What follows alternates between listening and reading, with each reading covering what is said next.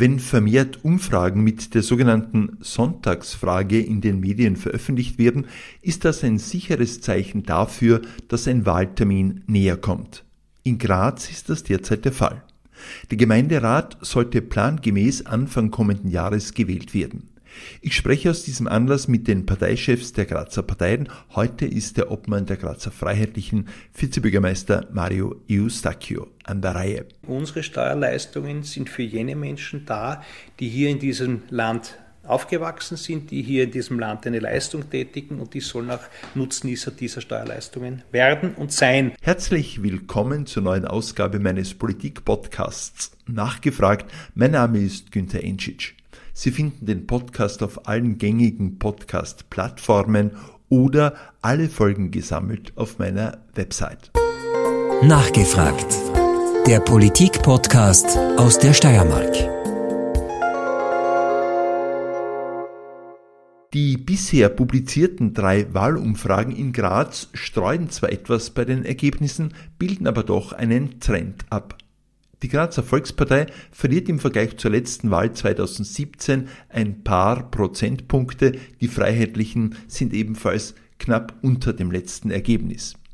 Die Lage bei den Oppositionsparteien, die Sozialdemokraten halten das Ergebnis, die Kommunisten legen leicht zu, die Neos etwas mehr, die Grünen am deutlichsten. Aber wie gesagt, es sind Umfragen. Die Freiheitlichen, mit denen ich mich heute beschäftige, haben 2017 knapp 16 Prozent der Stimmen errungen. Sie stellen mit Mario Eustachio den Vizebürgermeister. Auf Bundesebene hat sich seitdem einiges getan. Ibiza, der Bruch der Koalition mit der ÖVP, aber auch die Positionierung als Sammelbecken von Menschen, die mit den Corona-Maßnahmen entweder unzufrieden sind oder sie überhaupt als Quatsch ansehen. Die Sonntagsfrage zeigt, wie gesagt, dass die Freiheitlichen derzeit nicht ganz die Ergebnisse der letzten Wahl erreichen. Ich habe Mario Eustachio in seinem Büro besucht, getestet natürlich, und ihn zuerst gefragt, was er in dieser Gemeinderatsperiode noch umsetzen möchte. Das ist zum einen einmal und liegt nahe, das ist der Ausbau des äh, Wohnbaus, des städtischen Wohnens. Da sind wir sehr gut auf Schiene. Wir haben jetzt gerade erst einen Spatenstich gehabt für das Areal Grünanger. Äh, wir hatten das Ziel, 500 Wohnungen äh, in dieser Periode zu bauen und wir werden es schaffen, sogar 600 Wohnungen zu bauen. Und da hier wird ein Großteil in diesem Jahr noch passieren, Spatenstiche, aber auch Fertigstellungen. Das ist einmal ein Thema. Das zweite mir ganz wichtig ist für äh, den Tierschutz vieles zu tun. Auch hier wird es gelingen, zum einen kleine Wildtiere in großer Not, die ein neues Areal bekommen haben, gekauft haben, hier zu unterstützen. Da unterstützt die Stadt massiv, a finanziell, b auch äh, was Bauvorhaben anbelangt. Der zweite Bereich ist die Achenoa, die auf ihrem Standort auch neu errichten möchte. Äh, um einfach den Tierschutzgesetzen auch zu entsprechen. Auch das wird begleitet und auch das werden wir aller Voraussicht nach heuer schaffen. Und die dritte Geschichte, ich meine, es gäbe noch vieles, aber ist mir und für die Allgemeinheit der Menschen in Graz so wichtig, die gesamte Murraumentwicklung. Wir haben das wirklich schön gestaltet und da fehlen jetzt noch ein paar äh, Teilbereiche, dass dieses ganze Areal der Mur entlang hinunter wirklich also voll erlebbar ist, sowohl sportlich als auch für die Freizeit zu nutzen ist. Das sind die großen Ziele. Ihr Koalitionspartner Siegfried Nagel sagt, De facto ist äh, der Katalog an Vorhaben für die Koalition abgearbeitet. Ist das auch Ihre Einschätzung? Das ist auch meine Einschätzung, ja. Wir haben uns ja eine sogenannte Agenda gegeben zu Beginn dieser Periode und wir wurden dann wirklich so flott, dass wir nach drei Jahren eine Agenda Plus erstellen mussten, weil wir so schnell waren.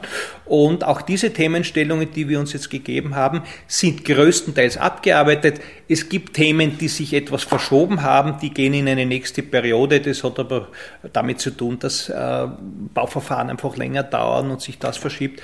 Aber das stimmt stimmt, da gebe ich dem Herrn Bürgermeister recht. Wir haben im Grunde genommen alles erledigt. Wir werden jetzt einmal äh, eine kleine Bilanz ziehen demnächst und werden dann schauen, was ist denn noch übrig und werden dann versuchen, auch das noch in diesem Jahr tunlichst alles abzuarbeiten. Herr Eustachio, ich habe in Vorbereitung auf dieses Interview natürlich auch Ihre Facebook-Seite angesehen und da sind Themen, die letzten Themen, die Sie dort transportiert haben, sind leistbares Wohnen, ja. Grünanger, Sie haben ja. es schon erwähnt, Sie haben den Sozialfonds der Stadt Graz, Kampf gegen Tierquäler und ja. dies alles im Kontext Bauernmärkte einmal, einmal Unterstützung für die Gastronomie jetzt in Corona-Zeiten. Wenn man die FPÖ länger verfolgt, dann merkt man, da fehlen Themen im Zusammenhang mit Migration auf ihrer Facebook-Seite. Da fehlen auch jene Corona-Äußerungen, die Herbert Kickl zum Beispiel auch im Parlament oder auch bei Pressekonferenzen vertritt. Bereiten Sie sich auf die Bürgermeisterrolle vor? naja, im Grunde genommen äh, bin ich Bürgermeister, äh, Bürgermeister Stellvertreter ist ja dort und da in der Position. Äh, und selbstverständlich, wenn man Verantwortung in dieser Stadt übernommen hat, dann hat man die gesamte Stadt im Augen, in, in der Blickwinkel zu behalten und nicht jetzt ausschließlich seine eigenen Ressorts. Ähm, Sie haben gerade so viele Themen aufgezeigt, die auch sofort wieder eigentlich äh, herauszuziehen sind. Nein, mir macht es Freude und es ist befriedigend, Dinge umzusetzen. Und das habe ich und das haben wir bewiesen. Und äh, ich bin durchaus kritisch gegenüber den Maßnahmen, die diese Regierung getätigt hat. Ich glaube, dass sie überbordend waren. Äh, dennoch haben wir hier A, Gesetze zu vollziehen und B, zu schauen, dass wir dennoch, trotz aller Schwierigkeiten für die Grazer Bevölkerung, eine einigermaßen verträgliche Lebenssituation schaffen. Die Bauernmärkte sind ein gutes Beispiel. Wir waren jene Stadt, äh, die als einzige Stadt über die gesamte Corona-Zeit die Bauernmärkte offen halten konnte, damit saisonale, regionale Produkte für die Menschen anbieten können. Nur als, konnten, nur als ein Beispiel zu diesem Ganzen. Also wir haben versucht, wie schaffen wir es, eine Normalität des täglichen Lebens, so es möglich ist, darzustellen. Das ist unsere Aufgabe und die sehe ich. Äh, und ich vermeide es auch ganz bewusst, da irgendwelche Dinge zu kommentieren, sei es landespolitisch oder sei es bundespolitisch. Ich bin hier verantwortlich, ich trage hier Verantwortung und an dem soll man mich messen. Ja, ihr sagt ja, ein Thema, das über diese Gemeinderatsperiode hinausweist, ist die Frage der Zukunft der Mobilität in mhm. äh, Graz. Äh, ein Thema, das äh, die Rathauskoalition auf den Tisch gelegt hat, samt Studien, ist die Metro, die Metro Graz. Die anderen Parteien haben zum Teil andere Vorstellungen. Wie soll der Prozess äh, bis zur Entscheidung weitergehen? Ja, das, es ist ja auch völlig legitim, unterschiedliche Zugänge zu haben. Uns war wichtig mit dieser Studie, die ja doch eineinhalb Jahre gedauert hat, mit wirklichen Fachexperten, sowohl technisch als auch wirtschaftlich, zu gründen, ist eine Metro, eine Mini-Metro in dem Fall, in Graz machbar und sinnvoll und da kommt ein klares Ja dabei heraus. Das, was man sagen muss, ist jetzt natürlich eines, die technische Machbarkeit, die Sinnhaftigkeit, wenn sie gegeben ist, ist schön, aber wir brauchen natürlich auch den finanziellen Spielraum. Äh, und da benötigen wir Bund und Land dazu. Und da ist, glaube ich, noch vieles zu tun und vor allem auch Überzeugungsarbeit zu leisten. Für uns in Graz sind wir überzeugt, dass es wichtig ist. Wir haben ja auch eine neue Persönlichkeit in der Holding Graz, die für Verkehr zuständig ist, der Herr Berz, der aus dem Schienenbereich, aus der ÖPP kommt, also ein klarer Befürworter des Schienenausbaus. Aber auch er sagt, das Ganze muss so funktionieren, dass die verschiedenen Systeme, die wir haben, Bus, Straßenbahn, S-Bahn und möglicherweise dann die Minimetro, ineinander äh, verzahnt werden, sodass es für das gesamte Stadtgebiet und über das Stadtgebiet hinaus eine sinnvolle Verkehrsanbindung gibt und Lösung gibt. Jetzt gehe ich aber davon aus, dass der Bund äh, nur dann geneigt ist zu zahlen, wenn er wahrnimmt eine Einigkeit in der Stadt, möglicherweise auch Einigkeit mit dem Land. Wie ist die herzustellen? Ähm, wir haben einen Prozess in Graz aufgesetzt, wo wir alle Parteien eingeladen haben, also auch Parteien, die nicht in der Stadtregierung vertreten sind um in einem Gremium Spezialisten zu entsenden, die dort ihre Ideen, ihre Vorstellungen einmal verdeutlichen und vorstellen und dann in einem Prozess überlegt, was sind die besten Lösungen für die Stadt Graz.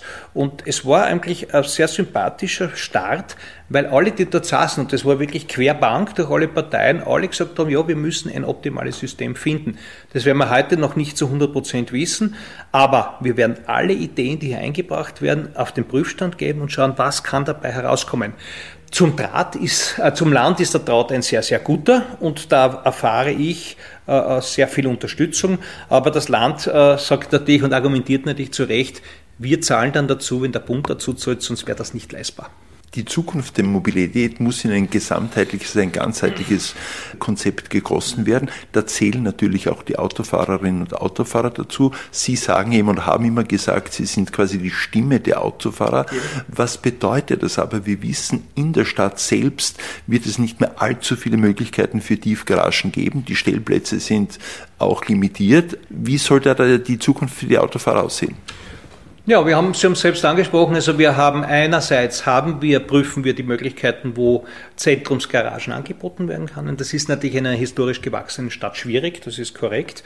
Aber darüber hinaus prüfen wir an vielen Orten, und da gibt es schon gute Erfolge, äh, die sogenannten Park-and-Ride-Plätze, die eher den Einpendlerverkehr abfangen soll. Äh, da gibt's, habe ich derzeit vier Projekte in der Pipeline, die auch äh, umsetzbar sind. Also da bin ich auch, das ist auch eins der Projekte, die ich habe. Äh, zum anderen bin ich überzeugt, dass sich das Mobilitätsverhalten der Städter verändert. Das geht nicht von heute auf morgen, sondern auf längere Sicht. Da gehört der Radausbau dazu, da gehört aber auch das Angebot, wie wir es machen, der TIM, also täglich intelligent mobil, wo wir einfach Fahrzeuge anbieten, ob das Elektromobilität ist oder auch herkömmliche Antriebsmotoren. Das gilt es weiter auszubauen, das gilt es so auszubauen, dass der Einzelnutzer sagt, ich brauche selbst gar kein Auto mehr, sondern ich nutze in meiner Umgebung diese Angebote und damit reduziere ich automatisch den Gesamtbestand von Autos ohne dass jetzt der, der darauf äh, angewiesen ist, dieses Auto zu nutzen, darauf verzichten muss. Herr Iosakius, Sie haben im Zusammenhang mit äh, der, den Corona-Maßnahmen davor gewarnt, dass die Automobilindustrie oder die, die Branche hier in Graz darunter leiden könnte. AVL haben Sie erwähnt und haben dann auch in diesem Zusammenhang gesagt, ich habe es mir da rausgeschrieben, dass wir aufpassen müssten vor der wörtlich äh, Klimahysterie. Mhm. Was bedeutet das? Es wird ganz gerne hergegangen und gesagt, äh, dass die wissenschaftliche Erläuterung zur Situation des Klimas in Stein gemeißelt ist und das stimmt ja nicht. Also gibt es ja viele verschiedene unterschiedliche Zugänge. Äh, dass sich das Klima verändert, ist, glaube ich, unstrittig, das müssen wir alles feststellen. Inwieweit der Mensch dafür und wie stark er dafür verantwortlich ist, das könnte man diskutieren. Nichtsdestotrotz haben wir unsere Aufgaben zu machen. Und jetzt kommt mein Einwand. Wir haben Top-Unternehmen in Graz, hochspezialisierte, das ist die AVL, äh, das ist Magna, etc. etc. Gerade diese Unternehmen leben davon, hier auf höchstem Niveau Antriebsmotoren, Antriebsmöglichkeiten zu produzieren. Und jetzt herzugehen und sagen, dass diese Antriebsmöglichkeit obsolet ist, ist absurd weil wir wissen heute schon, dass diese Zielvorgaben, die oftmals getätigt werden, Dekarbonisierung, kann man als Ziel definieren, aber niemals halten werden, weil der wissenschaftliche Fortschritt für alle anderen Alternativmodelle, Elektromobilität, Wasserstoff etc., nicht so weit ist, dass wir das flächendeckend verwenden können. Das heißt, wir werden Übergangszeiten brauchen, längere als jetzt äh, hier, hier äh, behauptet wird. Und ich glaube, man sollte hier sich einfach der Realität stellen und nicht einfach äh, Fantasiezahlen nennen. Äh, hier erwarte ich mehr, mehr, mehr Seriosität und mehr Blick auch auf die wirklichen Spezialisten und nicht nur aus dem Bauch heraus zu argumentieren. Graz hat im Vorjahr bekannt gegeben, diesen Masterplan Radmobil Graz 2030, mhm. äh, grob zusammengefasst innerhalb von zehn Jahren 100 Millionen Euro für Rad, Radinfrastruktur etc. Das heißt aber, ich habe mir das jetzt auf den Bürger runtergerechnet, das wären rund 30 Euro pro Bürger pro Jahr. Ja. Das ist dann ungefähr jene Dimension, die Städte wie Kopenhagen etc verwenden. Ist das genug, um so das, was, was an Defiziten da ist, aufzuholen? Naja, äh es ist immer schwierig. Die Vergleiche mit anderen Städten ist, ist, ist immer schwierig. Es ist eigentlich keine Stadt mit anderen zu vergleichen. Aber ja, wir haben diesen Betrag wirklich so hoch ausgeweitet, wie es eigentlich die Leuchtturmstädte, Kopenhagen ist ein Beispiel, in, in Europa tätigen. Ich bin überzeugt, dass wir das schaffen. Wir haben in diesem Modal Split, also in der Verteilung der Mobilitätsnutzung, hier schon sehr stark aufgeholt. Dort, wo wir noch ein, ein höheres Potenzial zum Aufholen haben, ist der öffentliche Verkehr, den wollen wir auch ausbauen. und ganz klar die Radwege ausbauen, um hier den Menschen einfach die Möglichkeit zu geben, bitte benutzt vor allem für kurze Wege nicht das Auto, geh lieber zu Fuß, verwende das Rad und ich bin überzeugt, dass wir mit diesem Betrag äh, das Auslangen finden werden und das notwendige Angebot schaffen. Es kommt eine Wahl und danach kommt auch die Frage, wer wird mit wem zusammenarbeiten.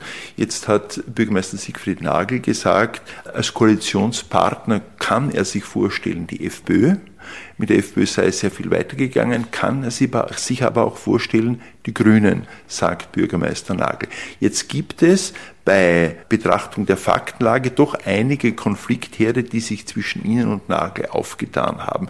Ich hole das alte Stichwort Identitäre heraus, aber auch die Frage rund um die, das Agieren der Polizei bei Corona-Demonstrationen, auch die Einschätzung der Dringlichkeit von Klimamaßnahmen etc. Das heißt, könnte das unter Umständen eine Hürde sein für Sie oder für die FPÖ in einer Zusammenarbeit mit der ÖVP? Wir sind als zwei verschiedene Parteien angetreten. Wir haben als zwei verschiedene Parteien zu einer Koalition gefunden und wir werden jetzt wieder mit unterschiedlichen Themen auch antreten bei der nächsten Wahl. Äh, das ist richtig und legitim und ich glaube, alles andere wäre falsch. Äh, weder die ÖVP noch die FPÖ wird sich verbiegen und, und von ihren Grundsätzen abgehen. Äh, für mich ist immer relevant, Nona auf gut steirisch, äh, wie entscheiden sich die Grazer Bürger, welchen äh, äh, Parteien geben sie die Stimmen und aus dem heraus ergibt sich dann die Möglichkeit einer Koalition. Wenn dann das Zahlengefüge so ausschaut, dass man in eine Koalition gehen kann, also hier eine Mehrheit hat, dann hängt es immer von den Inhalten ab. Und die Inhalte gilt es dann neu festzuhalten und hier zu schauen, wo findet man sich, wo findet man sich nicht. Wir haben ja auch in der jetzigen Koalition Bereiche, wo wir ganz bewusst gesagt haben, äh, hier kann sich der Koalitionspartner auch eine andere Mehrheit suchen. Im Kulturbereich zum Beispiel war das der Fall. Äh, das ist denkbar und das ist legitim. Äh, wir sind nicht aneinander gekettet, aber auch die Differenzen, die der Herr Bürgermeister und ich hatten, waren nie wirkliche Differenzen, wo wir uns irgendwo auseinander dividiert haben, sondern jeder von uns hat zu dem einen oder anderen Thema einen anderen Zugang gehabt wir haben damit aber gut leben können. Auch im, und im Vier-Augen-Gespräch, wo das für uns ein, ein, ein immer auf Augenhöhe stattfindendes und stattfindendes Gespräch mit unterschiedlichen Ansichten. Die FPÖ bundesweit hat wieder Boden unter den Füßen erhalten nach äh, Strache und Co. Äh, allerdings auch, sagen alle Meinungsumfragen, weil es der FPÖ gelungen ist, Corona-Skeptiker, Unzufriedene, Unzufriedene mit den Maßnahmen der Bundesregierung in diesem Lager zu sammeln. Nicht alle, aber einen Teil. Jetzt wird es nach Corona natürlich auch sehr viele Unzufriedene geben, weil die wirtschaftlichen Folgen sichtbar und spürbar werden. Gehen Sie davon aus, dass diese Entwicklung spürbar wird bei der Gemeinderatswahl? Ja, es ist immer sehr schwer. Es ist, es ist in Wirklichkeit muss, ist ein Gesamttrend äh, äh immer äh, auch, auch spürbar bei allen Wahlen, egal ob es Kommunal-, Landes- oder Bundesebene ist mir wohl Graz ein eigenes Konglomerat äh, hat an Parteien. Ich darf da die Kommunisten nennen, die ja nirgendwo so stark äh, vertreten sind wie hier. Ähm, ja, es wird vor allem wirtschaftliche Auswirkungen haben und es wird hier darum gehen, den Menschen eine Zukunft und eine Perspektive zu geben. Und es werden jene Parteien äh, hier realisieren können, die den Menschen auch wieder einen Ausblick in die Zukunft geben können.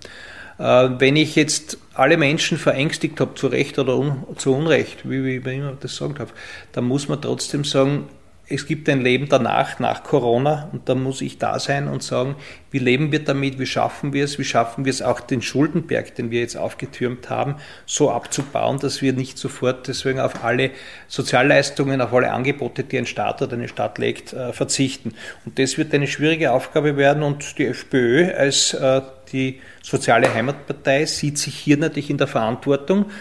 Und da sind wir vielleicht bei einer Frage, die Sie da vorgestellt haben, äh, was das Thema Ausländer anbelangt. Hier stehen wir auf der Seite der Österreicher und hier gilt es einfach wieder in den Vordergrund zu stellen, unsere Steuerleistungen sind für jene Menschen da, die hier in diesem Land aufgewachsen sind, die hier in diesem Land eine Leistung tätigen und die sollen auch Nutznießer dieser Steuerleistungen werden und sein.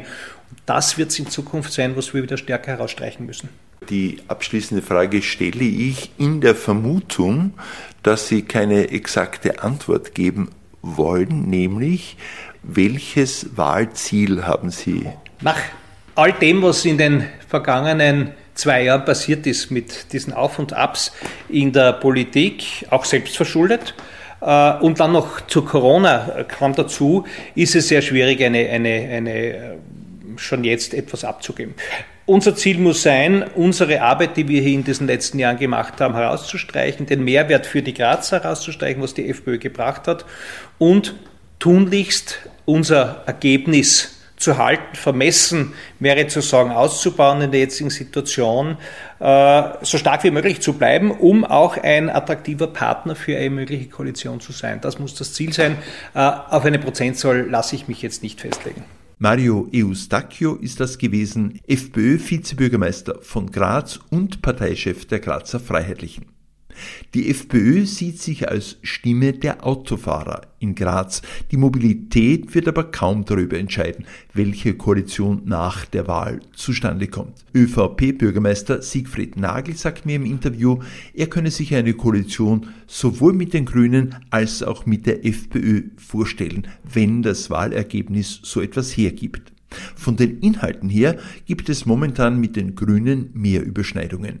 Denn die ÖVP hat offenbar die Bedeutung des Klimaschutzes erkannt, die FPÖ hingegen will immer noch darüber diskutieren, ob der Klimawandel in erster Linie von Menschen verursacht wird oder nicht. Andererseits, bis zum Wahltermin kann noch viel passieren.